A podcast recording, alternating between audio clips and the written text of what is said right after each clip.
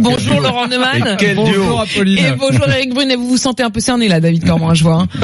Même pas peur, on a l'habitude. Même pas peur. Et ils vont nous parler justement d'écologie. L'écologie, euh, valeur devenue incontournable dans le débat politique, avec ou sans Europe Écologie Les Verts, Laurent Neumann? Avec évidemment, parce que c'est l'un des enseignements, je pense, de ces élections européennes, c'est que d'une part, l'écologie est devenue un sujet absolument incontournable, et que pour une fois, pour une fois, c'est une des grandes critiques que je faisais aux écologistes, pour une fois, les écolos ne nous ont parlé que d'écologie. Et c'est comme quand même sur ce terrain-là qu'on les attend.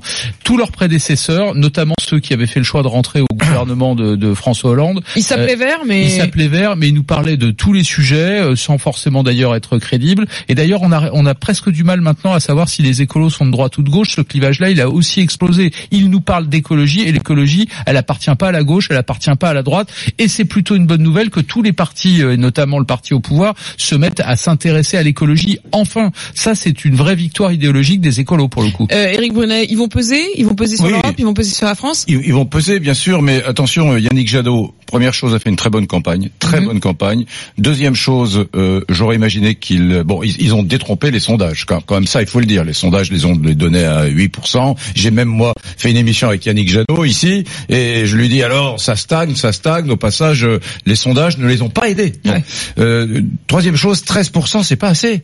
Euh, aujourd'hui euh, on a Eric Brunet est en train de nous dire des générations d'enfants. Non, attention, attention, nous adultes, nous sommes poussés désormais par nos enfants. Mmh. Moi, j'ai des enfants qui sont adolescents et qui qui m'ont rappelé quand même, piqûre de rappel avant les élections, papa, les problèmes environnementaux, ils sont matriciels. C'est d'ailleurs le premier vote chez les jeunes. Hein. Oui, et donc avec ça, j'aurais pensé que nous aurions pu faire davantage. Je rappelle qu'il y a 10 ans, aux européennes, les écolos ont fait 16%. Quatrième chose, quand même, moi j'ai un petit regret.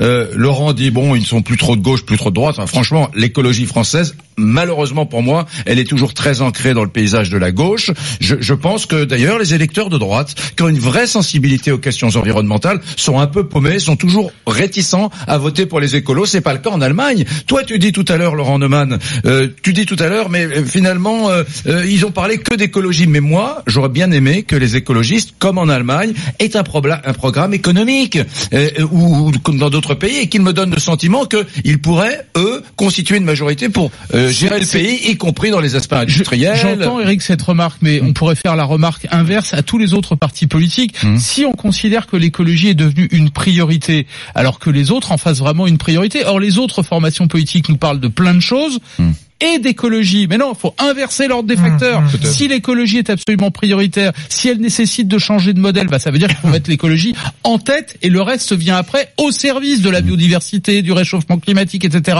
Et ça, malheureusement, toutes les formations politiques l'ont pas compris. Alors par ailleurs, euh, Jadot, il fait une formidable campagne, 13%, c'est formidable. Ça fait de lui indiscutablement le leader de l'écologie. Pardon, ça fait pas encore de lui le leader de la gauche justement. Et les autres formations n'ont pas très envie pour le moment de, de se d'avoir Jadot comme leader. C'est un problème. Précisément une dernière question là-dessus, euh, avant de rendre le chrono. Euh, David Cormand, sur les municipales à venir, est-ce que vous allez monnayer un peu euh, votre ralliement? On sait que en, en, en, secteur urbain notamment et dans toutes les grosses villes, vous avez été très très haut. Oui, mais on va rien monnayer du tout.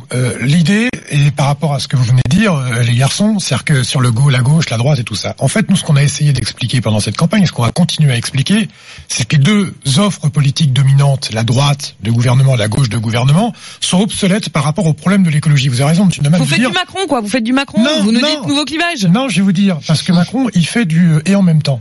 Il dit je vais faire de la gauche mm. et de la droite. Moi, je dis pas ça. Vous dites on va faire du vert. Non, je dis on va faire de l'écologie. Pourquoi?